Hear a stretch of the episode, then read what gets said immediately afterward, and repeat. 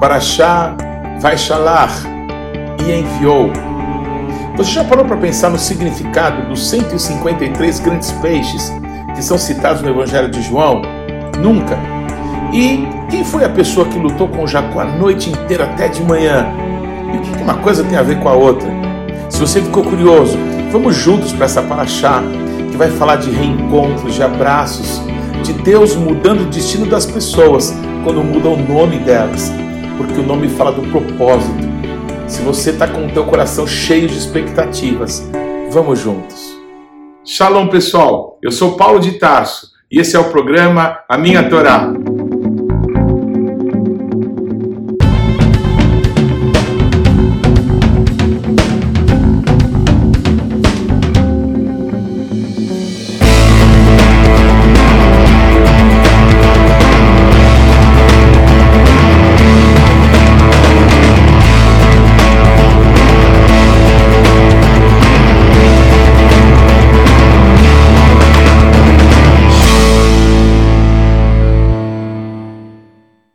Por favor, gaste agora alguns segundos, interaja conosco, deixe aí o seu like, faça algum comentário, torne esse vídeo ainda mais relevante, compartilhe com os teus amigos. E se você não se inscreveu ainda, não deixe de se inscrever nesse canal. Clique aí no sininho para que você receba as nossas notificações. E vamos juntos mergulhar no conhecimento da palavra de Deus. Shalom, queridos, tudo bem? A Paraxá vai Shalar. É uma Paraxá que fala da grande transformação que Deus está fazendo na nossa vida, mas que às vezes a gente não percebe e que tem como seu momento mais importante o nosso real e verdadeiro encontro com Deus. Eu não sei se você que está me acompanhando aqui, você frequenta igrejas desde criança, você já leu a Bíblia, conhece bastante as histórias da Bíblia, mas nada dessas coisas que são importantes são comparáveis com o encontro pessoal com Deus. Quando a gente encontra com Deus, a nossa vida de fato é transformada. A nossa vida de fato ganha sentido. A nossa vida de fato sai de coisas naturais para que a gente viva o sobrenatural, que é o relacionamento com o Criador dos céus e da terra, aquele que nos fez para um propósito, que acaba sendo comunicado para nós nesse encontro, nesse encontro olho no olho, nesse encontro de transformação. Bem, o Jacó, o Jacob, ele continua agindo aparentemente da mesma forma, mesmo tendo passado tudo o que passou lá na casa de Labão, mesmo tendo experimentado a grande prosperidade que Deus deu para ele, mesmo tendo percebido que ele tinha ido para a terra dos seus antepassados apenas carregando o seu cajado, mas voltou de lá riquíssimo, voltou de lá pai de um monte de filhos o Jacó ainda se comportava como aquele velho suplantador lá atrás, o trambiqueiro, o embusteiro, e ele age assim com medo, com medo do reencontro. Quando ele se aproxima e sabe que vai ter que se encontrar com seu irmão, porque é, a terra é uma só, a terra que Deus prometeu para Abraão, para Isaac e para os seus descendentes é a terra de Israel, é a terra prometida, ainda naquela época chamada de Canaã. Muita coisa está para mudar. A terra não vai ter mais esse nome, tampouco Jacó vai ser conhecido para sempre dessa maneira. Deus está fazendo uma grande transformação, ainda que a gente não perceba. Mas olha que interessante, o Jacó, com medo da reação do irmão, o Jacó manda, não é, muitos presentes, ovelhas, bois, camelos, jumentos, não é? Ele separa a sua família em dois grupos, com medo da reação explosiva, com medo da vingança de Esaú. Parece que o passado, de novo, estava ali, não é? com aquelas mesmas angústias, pior, porque antigamente era o medo de morrer, mas agora era o medo de que se matassem os seus filhos, que se matassem as suas mulheres. O Jacó tinha mais coisas para perder do que ele já teve no passado. E isso aterrorizava o coração de Jacó, porque ele parecia ser a mesma pessoa. Por que eu digo isso? Porque ele tomou as mesmas atitudes humanas de tentar uma negociação, de tentar é, se parecer simpático, não é? Então ele manda presentes, ele toma atitude separando os dois grupos para ver se pelo menos um consegue escapar. E, e ele não confia em Deus. Ele ainda não entendeu que o nosso Deus já tinha produzido uma transformação que ele mesmo ainda não tinha percebido, mas que iria notar. Pode ter certeza, o que Deus está fazendo vai se manifestar de dentro para fora da nossa vida a qualquer momento você vai perceber isso. Mas naquela noite, aquela última noite, quando Jacó quer ficar sozinho, quando Jacó fica sozinho, como talvez naquela noite em que ele teve aquela visão gloriosa da escada, a escada que saía da terra e tocava os céus, e anjos então subiam e desciam. Parece que aquele momento foi um momento tão marcante na vida de Jacó, que ele no seu futuro ele buscava, como nessa noite tão decisiva, ter momentos a sós, momentos em que de novo aquela voz, momentos que de novo, não é, aquela visão, aquela aparição que ele teve e que marcou tão forte a sua vida, pudesse acontecer de novo. E de novo Deus se apresenta. Só que dessa vez Deus se apresenta como alguém que vai lutar com ele. Eu acho que não tem nenhum pai de meninos que não tenha brincado muitas vezes de lutinha com seu filho. E às vezes um pai, como eu e o meu filho, né? Eu muitas vezes maior do que ele, é, mesmo quando ele era bem pequeno, hoje quase que eu já não aguento mais. Mas mesmo quando ele era bem pequeno, então eu tinha prazer de ficar ali bastante tempo engalfinhado com ele, rolando para lá e para cá, como se ele pudesse, né, resistir ao meu tamanho, à minha força. E invariavelmente, um momento em que o pai se deixa ali é, ser dominado para que o filho tenha aquela sensação de vitória. É coisa de pai para filho. É coisa de Deus contigo. O nosso Deus quer ter relacionamento conosco, ainda que seja para brincar de lutinha, que foi o que Deus fez com Jacó naquela noite. O anjo do Senhor, uma manifestação de Yeshua, uma manifestação da presença de Deus, não é? Antes dele vir a esse mundo em carne. Muitas pessoas, inclusive os judeus, eles dizem que era o anjo de Esaú que lutou com Jacó naquela noite. Porque várias vezes aparece a expressão Adam, que é homem, não é? Que é escrita com as mesmas letras de Edom, que é o nome de Esaú. Então, muitas pessoas entendem ali, os judeus principalmente, que era o anjo que acompanhava Esaú que vai lutar com Jacó. Mas desculpe, esse não era o anjo de Esaú, não. Esse é o príncipe dos exércitos do Senhor, que um dia Josué conheceria. Esse é aquele que vinha na viração do dia para se encontrar com Adão e Eva lá no Éden. Esse é aquele que foi na casa de Abraão e comeu da sua comida e abençoou a Sara, declarando que ela teria um filho. Esse é aquele que se fez carne habitou entre nós. Essa é a palavra que o nosso Deus entregou para Moshe Rabbeinu lá no monte. Esse é Yeshua, Yeshua Hamashia, o nosso Senhor e o nosso Deus. E ele esteve ali a noite inteira lutando com Jacó, brincando de lutinha com o patriarca. Mas há um momento, quando o dia está clareando, que ele diz que é hora dele ir e que Jacó deveria deixá-lo seguir o seu caminho. Mas quando Jacó insistentemente ali lhe oferece uma oposição como alguém que podia lutar contra aquele ser tão poderoso, ele diz: Eu não te solto enquanto você não me abençoar. Que momento glorioso! Que momento importante da nossa vida, quando a gente não quer deixar mais a oportunidade da nossa vida passar da gente. Há uma palavra que diz que Israel perdeu tempo da sua visitação. Mas esse não é um exemplo dado pelo pai Jacó. O pai Jacó, ele vendo a oportunidade que teve ali de estar diante do próprio Deus, ele se pega com aquela oportunidade e diz: Eu não te deixo, eu não te largo, enquanto você não me abençoar. Pois, para demonstrar todo o poder, para demonstrar a insondável diferença que havia de poder entre esse ser glorioso e aquele Jacó.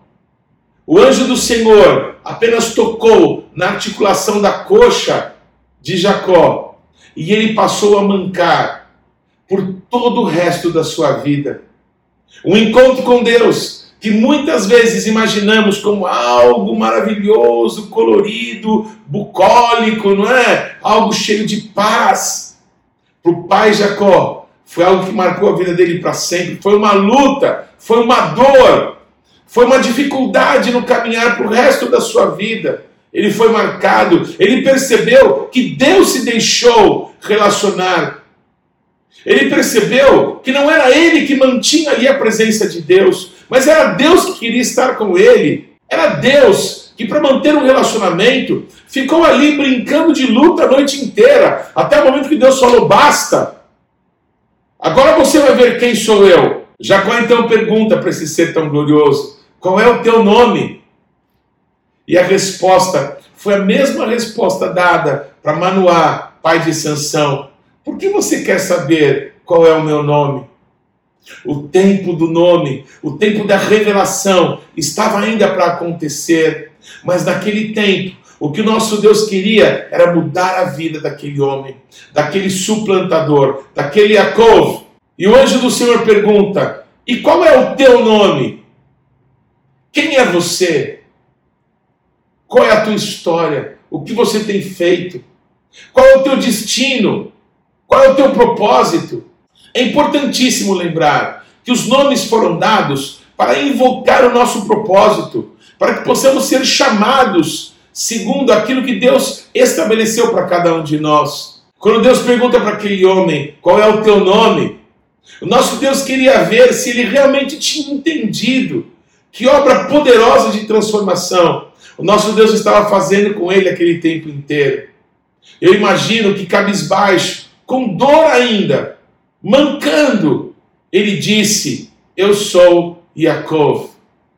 Eu sou aquele que enganou meu irmão. Eu sou aquele que mentiu para o meu pai.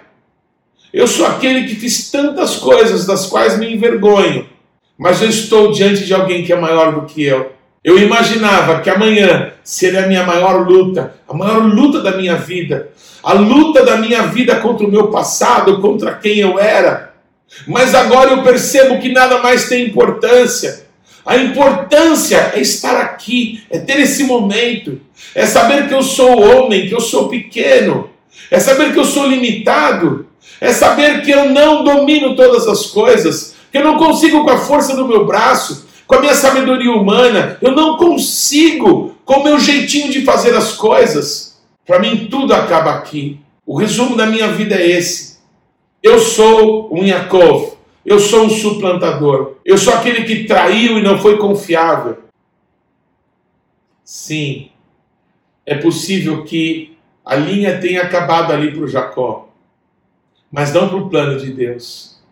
Naquele momento, o nosso Deus diz para Yaakov, e aí depois reafirma: Esse já não será o teu nome. Que bom que você disse o que você era, porque a partir de agora você vai ser Israel, um homem como Deus, um príncipe de Deus, alguém que lutou com Deus e prevaleceu, porque tinha mais força que Deus? Não, porque teve coragem de se relacionar com o Criador dos céus e da terra que é tudo o que Deus espera de nós. Um encontro, um olhar, porque na verdade é o nosso Deus que quer se manifestar nessa terra através da nossa vida. Esse sempre foi o plano, o único plano. O nosso Deus, o Criador dos céus e da terra, quer ser conhecido nesse mundo através daqueles que ele fez, a sua imagem e conforme a sua semelhança. Que noite inesquecível! Mesmo depois que Deus muda a nossa vida nesse nível, uma transformação tão grande, a ponto de mudar quem éramos, de mudar o destino, de mudar os rumos, o caminho que Ele tinha para nós. A gente às vezes ainda age como no passado. E aquele plano do Jacó de mandar presentes e não é, é tentar seduzir a Esaú para que não fosse maldoso com ele, é, continuou a gente muitas vezes ainda age, mesmo servindo a Jesus, como a gente agia no passado. Muitas vezes tomamos atitudes, falamos coisas, agimos de certa maneira que não combinam mais com aquilo que Deus tem para a nossa vida. É necessário que você perceba que algo mudou já, que algo de dentro para fora aconteceu. E você não precisa mais agir segundo o homem, segundo o padrão do mundo, segundo as coisas que você estava acostumado. Está na hora de você viver o sobrenatural em 100% da tua vida. Quando, enfim, o Jacó chegou perto de Esaú, ele ainda morrendo de medo, sete vezes se prostra. Mas Esaú desce da sua montaria, imagino, e vai até Jacó correndo, e se lança no pescoço do seu irmão, como a Bíblia diz, e eles começam a chorar. Eles choram esse encontro. É alguma coisa muito maravilhosa. Porque nós temos medos de reencontros. Quando ferimos alguém que amávamos muito, quando traímos a confiança de alguém, quando abandonamos pessoas que nos trataram bem, que foram amorosas e gentis conosco, quando tivemos um momento ali de talvez incompreensão e fomos grosseiros ou alguém nos feriu, nós nos distanciamos dessas pessoas. E a gente às vezes quer que aconteça tudo menos um reencontro, mas o nosso Deus quer tirar o medo da gente dos reencontros.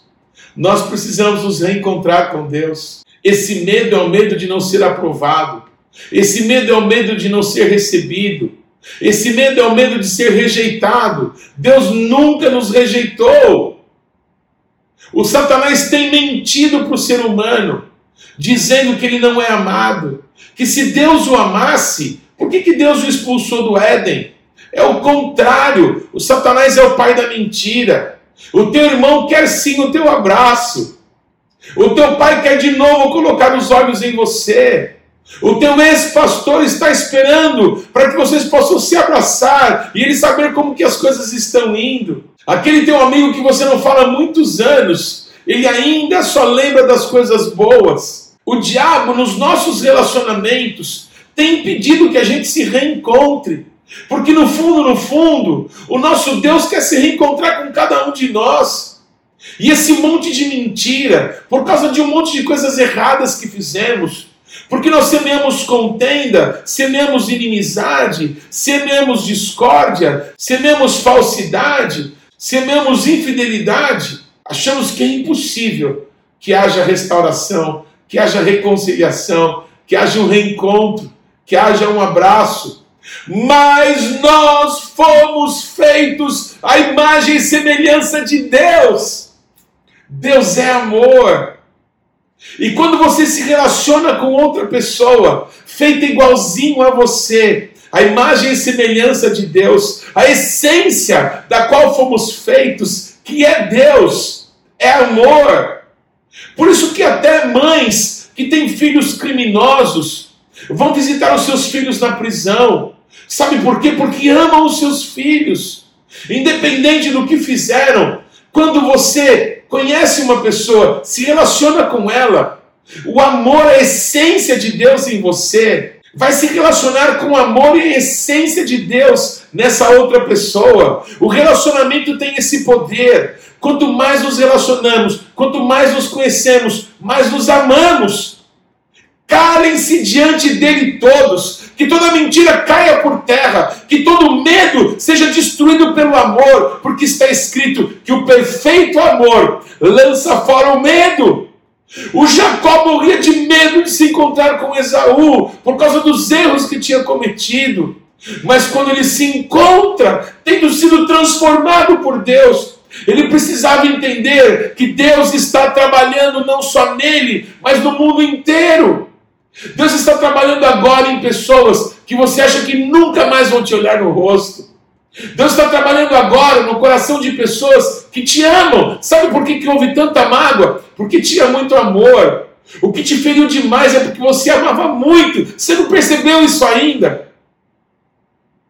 Se Jacó tivesse voltado atrás, se Jacó imaginasse quem Deus era, se Jacó soubesse que Deus cuidaria dele em todos os momentos, jamais ele teria feito aquilo que fez. Assim é você, assim são as pessoas que feriram você.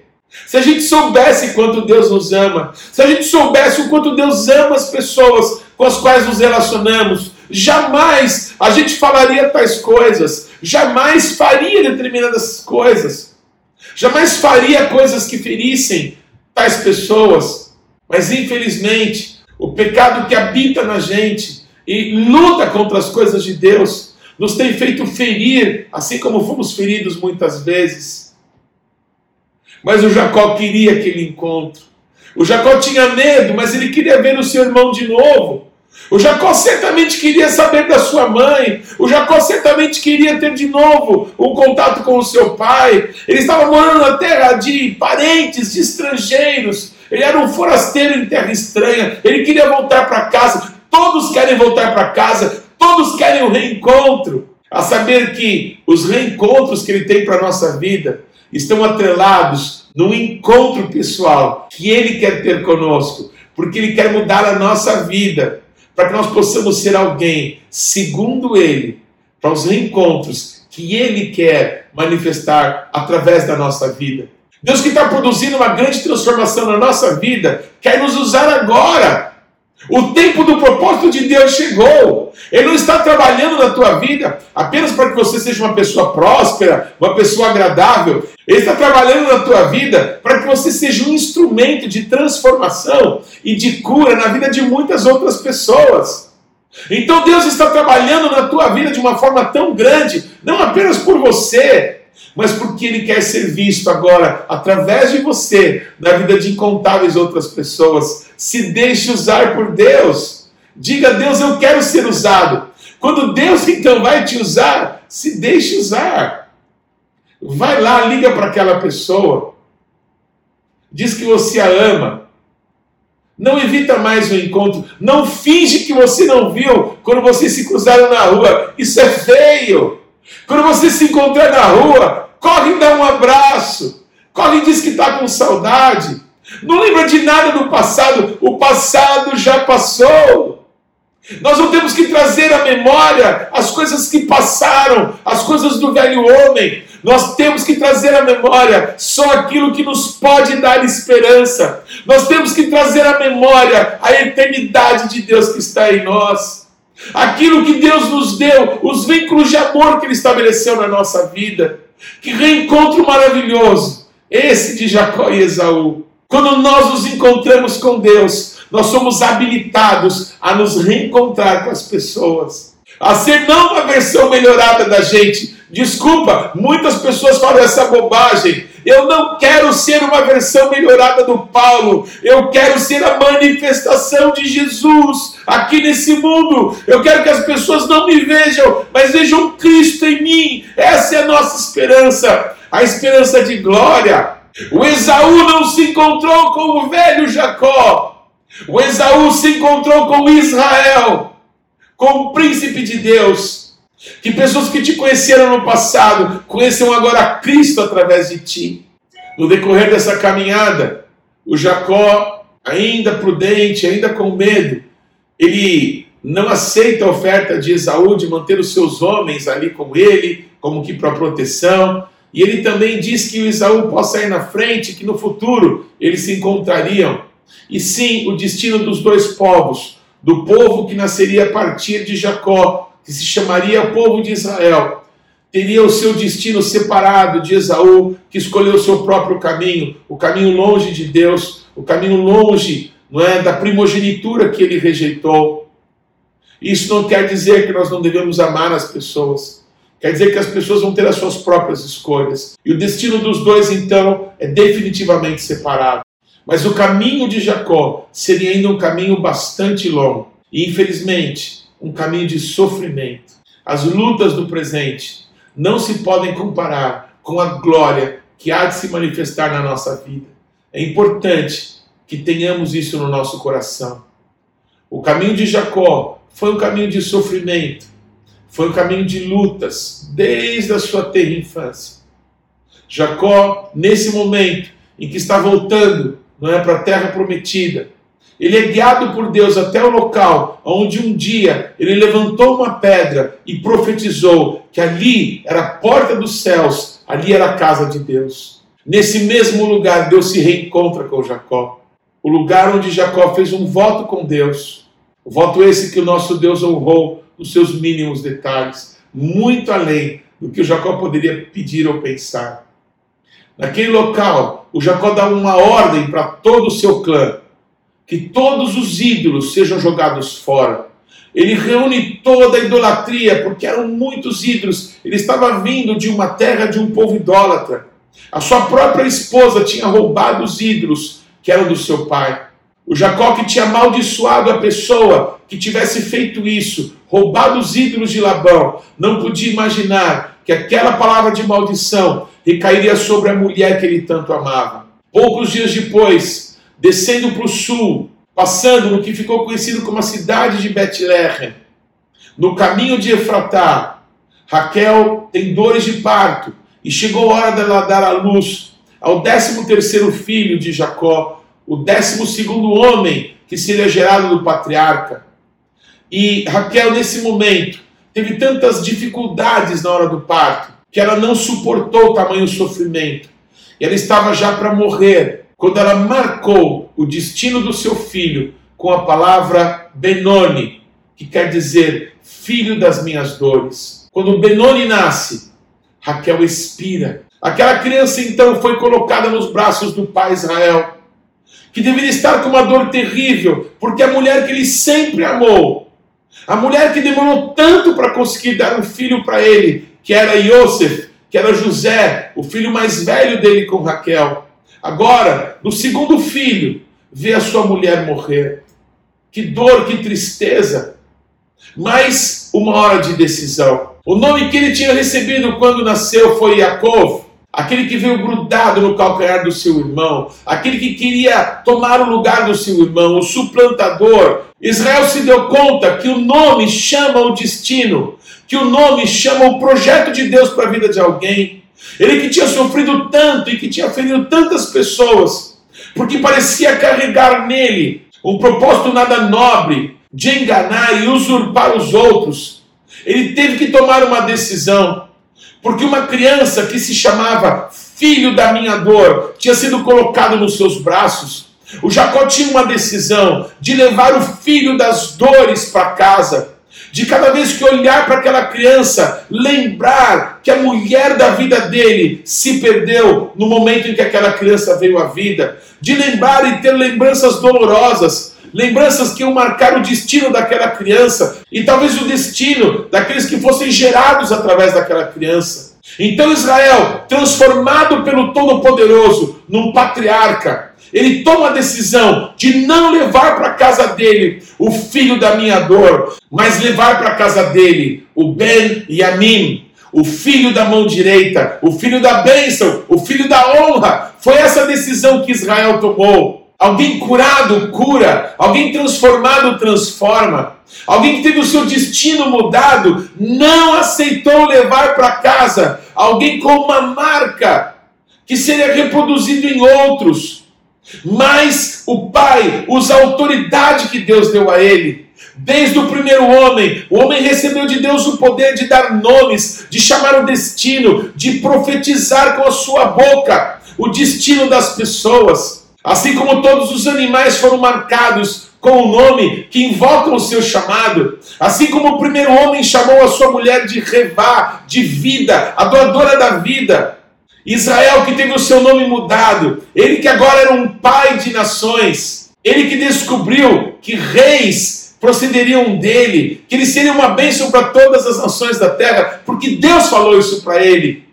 Ele não aceita mais palavras de maldição sobre a casa dele. Ele usa a autoridade que ele recebeu de Deus para marcar o destino daquela criança. O filho caçula, que como um lobo despedaçaria a presa, mas depois, com o coração nobre, repartiria os despojos. Esse era Benjamim, o filho mais novo do patriarca Israel. Que transformação, que história gloriosa. A história de Deus comigo, a história de Deus contigo. Essa é a história de Deus para nós.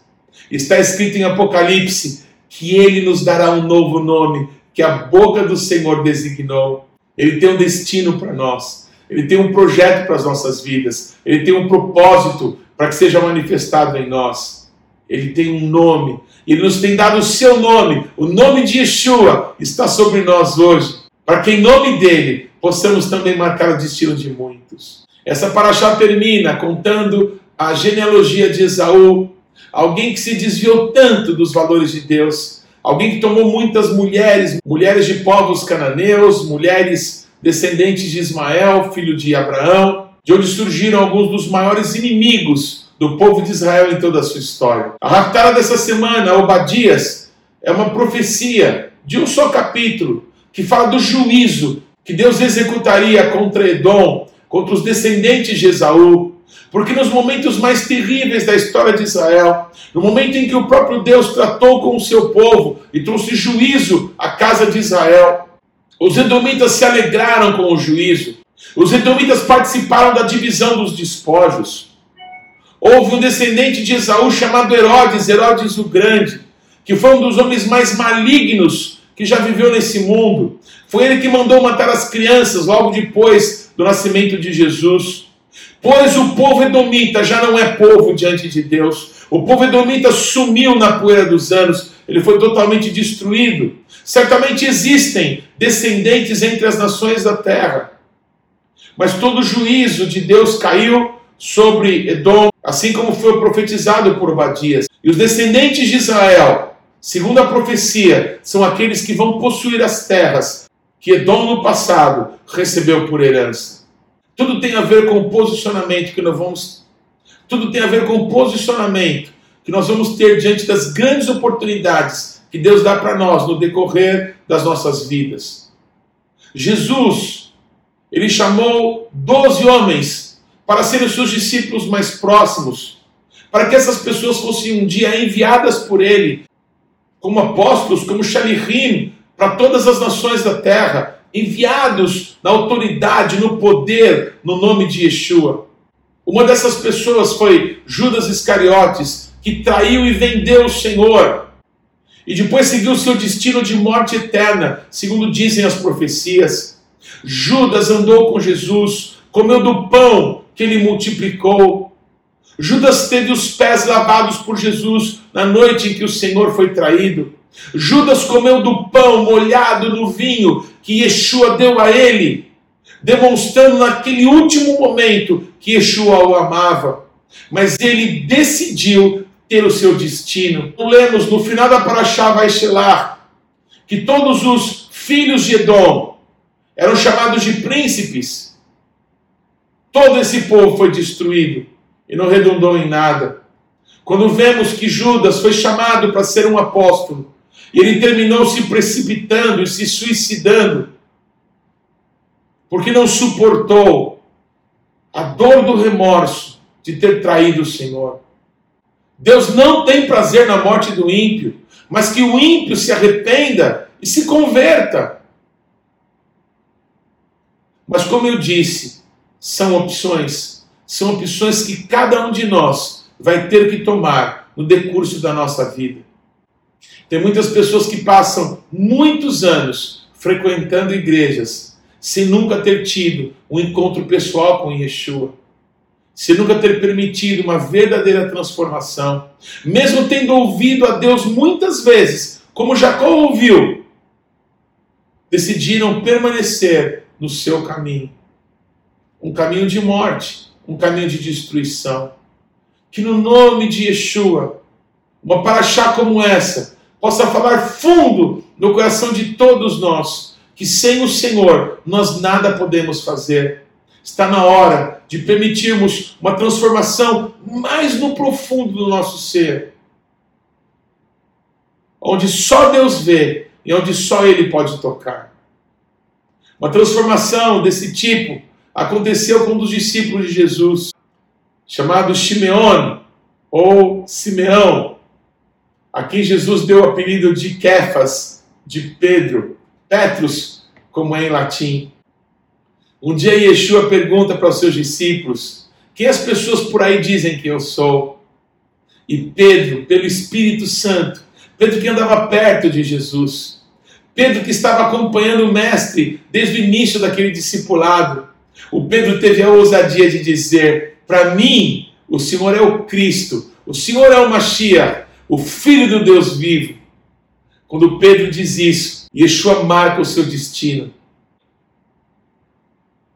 Shimeon Atá Kefas. Simão, você é Pedro. Assim como o anjo do Senhor marcou o destino de Israel, Yeshua marca o destino de Pedro. Yeshua diz: sobre essa tsur, sobre esta pedra, sobre esta rocha, edificarei a minha igreja, e as portas do inferno não prevalecerão contra ela. Yeshua estava ali se identificando com Pedro. Ele era um pedregulho, ele era um Kefas, ele era uma pedra sacada da rocha. Ele tinha a mesma essência, ele tinha as mesmas características. A pedra estava na rocha, mas agora aquela pedra tinha um propósito específico. A partir daquele momento, Pedro recebia as chaves do reino dos céus. Há muitos cristãos hoje no mundo inteiro que acham que Pedro tem as chaves dos céus. Ele tem sim, mas todos aqueles que, como ele, pelo Espírito Santo, pelo relacionamento e pela intimidade de Deus, reconhecem que Yeshua é o Filho de Deus ele é o ungido do Pai, Ele é a nossa esperança, Ele é o prometido, Ele é o Mashiach. Essas pessoas também recebem a mesma autoridade, recebem também as chaves do reino dos céus. Que momento glorioso na vida de Pedro. E esses momentos gloriosos que aconteceram com Jacó, que aconteceram com Pedro, também acontecem nas nossas vidas.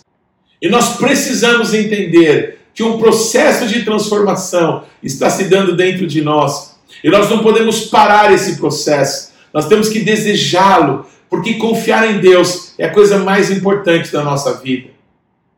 Imediatamente, logo depois desse momento tão glorioso, que Yeshua marca o destino de Pedro, que Yeshua reconhece que foi uma revelação do Espírito Santo que trouxe algo tão glorioso no coração de Pedro. Pedro, ele cheio de orgulho, acha que ele estava numa posição superior aos outros e que podia dar conselhos até para Jesus.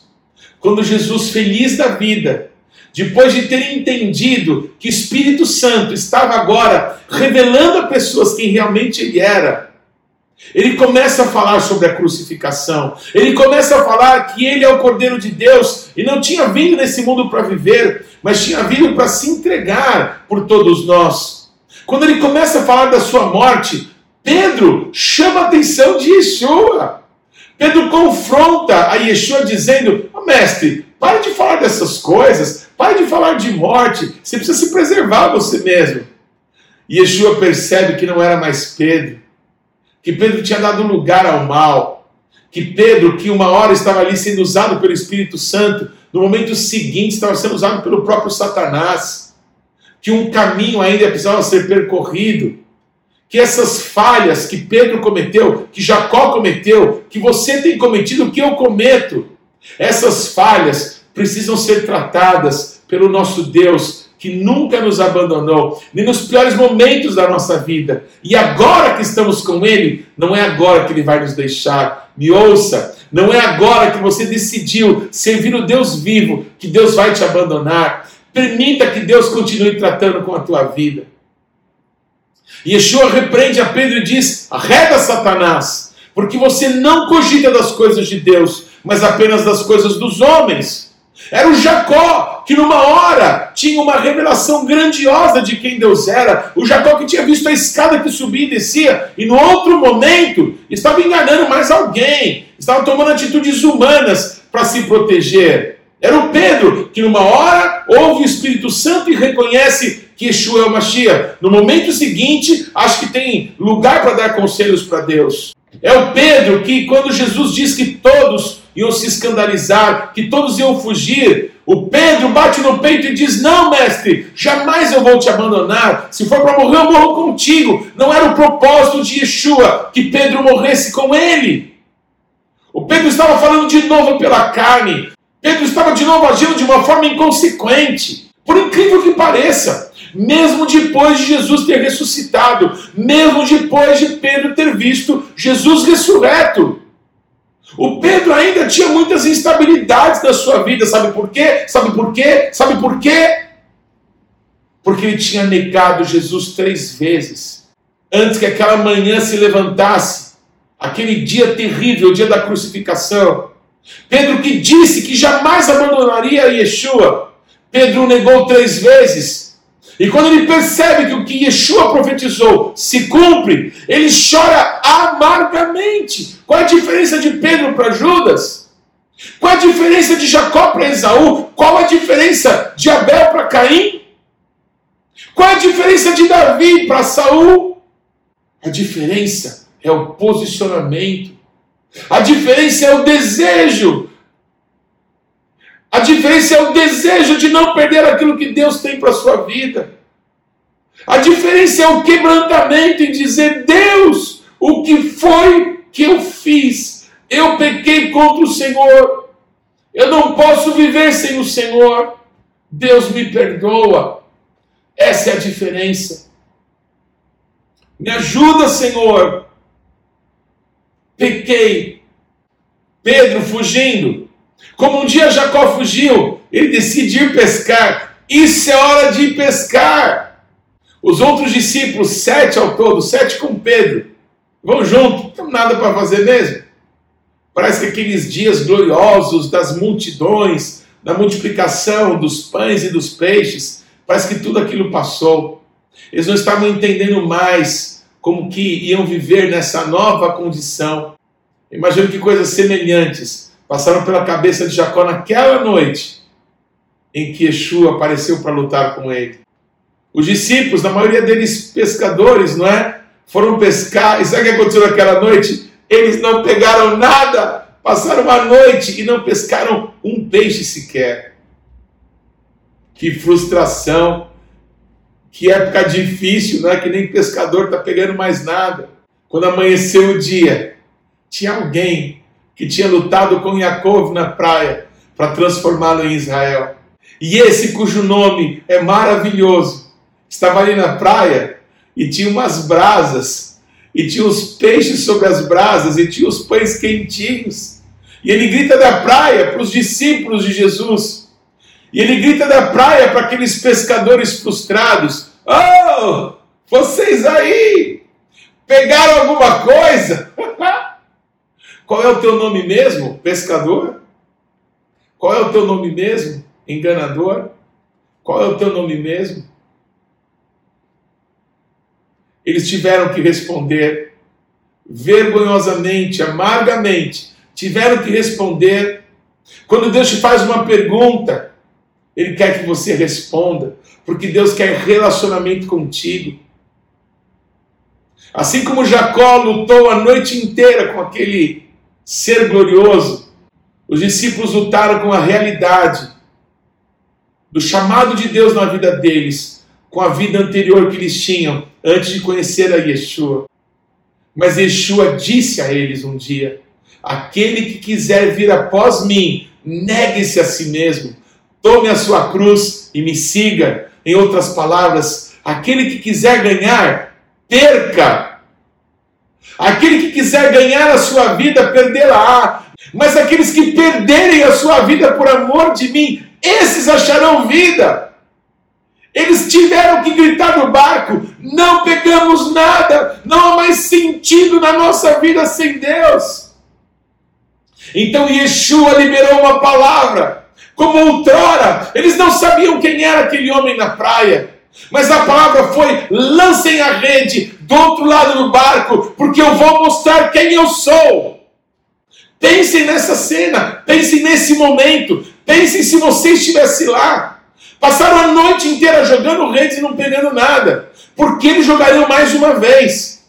Que lembrança foi essa que tiveram de um dia em que Yeshua mandou que lançassem a rede do outro lado do barco? Eu não sei quem teve o ímpeto de obedecer aquele estranho que ele falava, mas eles lançaram as redes. Perto da praia eles estavam e de repente sentiram o peso, sentiram que alguma coisa estava acontecendo e eles viram um grande milagre. Não tardou para que o discípulo que Jesus amava, João, dissesse: É o Mestre. É o Mestre. Esse daí eu conheço. Eu não conheço alguém mais maravilhoso que possa fazer alguma coisa tão extraordinária quanto essa, a não ser Yeshua, o grande amor da minha vida. quando João diz que era o mestre, o Pedro que estava ali, não é, com roupas de baixo, imagino, ele se veste e diz ao mestre. O Pedro que tinha andado sobre as águas ao comando de Yeshua, ele imaginou, pensou eu, que ele poderia correr nessa hora sobre as águas. E ele se lança sobre as águas, esperando que tivesse ali um chão duro para pisar. Mas ele afunda. Mas o Pedro não se importa com mais nada. O Pedro só quer correr para aquele reencontro. O Pedro precisava daquele reencontro. Nós somos chamados a um reencontro com Deus. O Pedro se foi correndo, se foi nadando, eu não sei como ele chegou na praia. Mas ele corre e se esquece que tinha negado Jesus três vezes. Eu imagino um abraço, eu imagino a saudade, eu imagino a gratidão, eu imagino o amor. Eu imagino quando os outros chegaram, desceram do barco e todos se abraçaram. Sabe aquele abraço coletivo que os amigos que se amam, que estão com saudade dão? Sabe aquele abraço que você quer dar em alguém que você há muito tempo não vê? Esse abraço sobrenatural, o Senhor quer trazer de novo sobre as nossas vidas. Quando nós nos reencontramos com Deus, com a essência de Deus que é o amor, queridos, isso abre uma porta para a reconciliação. Nós recebemos o ministério da reconciliação e esse ministério está sobre nós, pois se o sangue de Jesus nos reconciliou com o Pai, tem poder de nos reconciliar uns com os outros. Por alguma razão, penso eu, Yeshua ou mandou que eles contassem os peixes, ou talvez também por uma razão sobrenatural contaram os peixes e viram que havia naquela rede 153 grandes peixes. Espera um pouquinho que no final eu vou falar sobre isso. Yeshua pede que alguns peixes sejam trazidos ali para as brasas. Veja se não há graça no Evangelho, né? no sentido de ser engraçado. Eles passaram a noite inteira sem pegar nada. E ali na praia, a mesa estava posta. Tudo estava preparado. Tudo vai estar sempre preparado. Quem tem preparado esse reencontro é o Senhor. Acredita nisso. Não se preocupa com o presente. Se preocupa com o um abraço. Não se preocupa com as explicações. Ouça o que vão te falar. Em determinado momento daquela manhã tão gloriosa, Yeshua olha para os olhos de Pedro, como um dia ele olhou para os olhos de Jacó e perguntou para ele: Você me ama? Pedro, você me ama? E Pedro respondeu: Mestre, o senhor sabe que eu te amo. O final dessa conversa, e para mim é algo tão importante dentro dessa paraxá que nós tratamos hoje, é que Yeshua, ele diz assim para Pedro: Pedro, é, quando você ficar velho, é? você não vai mais poder decidir para onde você vai, você não vai mais poder decidir que roupa você vai usar. E a Bíblia diz que Jesus fala isso para ele, para que Pedro pudesse tomar a decisão com que tipo de morte ele ia glorificar o Senhor. Em outras palavras, Pedro, Jacó, Paulo, você que me ouve e me vê, como que você vai querer continuar o resto da sua vida? Se você continuar de forma humana, se você continuar agindo segundo o velho homem, você vai ficar um velho caquético. Você vai ser uma pessoa que vai dar trabalho para muita gente e que vai viver apenas de boas lembranças do passado que já não existe mais. Pedro, tome uma posição e viva para Deus. E que até a tua morte possa glorificar a Deus. Em outras palavras, Pedro, deixe o mundo e viva para mim. Deixe a carnalidade e viva de forma sobrenatural. É isso que eu tenho para a tua vida. Faça alguma coisa com aquilo que eu estou te dando. Mude o destino de pessoas como eu estou mudando a tua. Marque o destino de pessoas. Estabeleça o meu chamado na vida de pessoas através do teu cuidado, do teu pastoreio. Se alguém te der um Benoni, um filho da minha dor no seu colo, transforme essas dores em bênçãos. Por quê? Porque aquilo que eu fiz na tua vida, eu quero fazer agora através da tua vida. Esse é o destino de Deus para o patriarca Israel. Esse é o destino de Deus para o apóstolo Pedro. Esse é o destino de Deus para o Paulinho. Esse é o destino de Deus para a tua vida.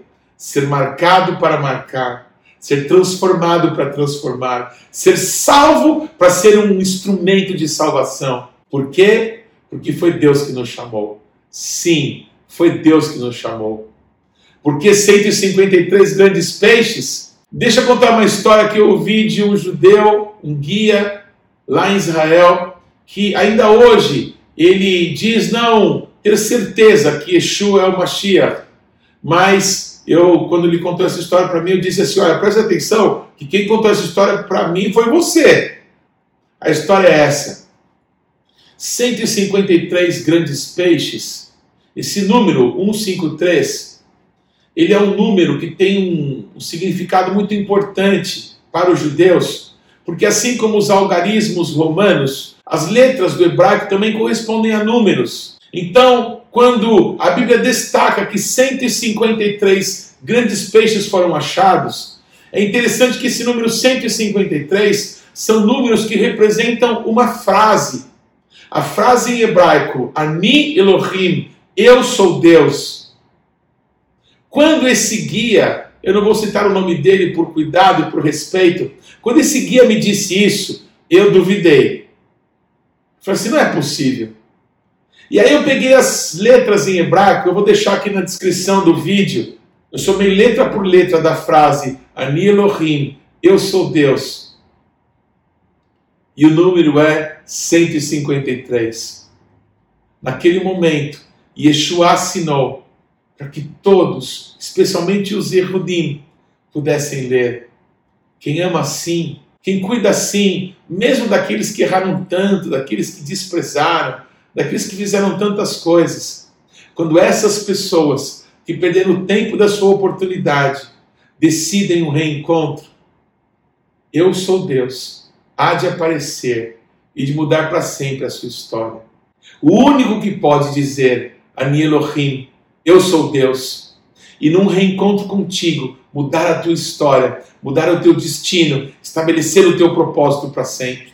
Há de cruzar o olhar contigo e te perguntar: qual é mesmo o teu nome? Que Deus te abençoe.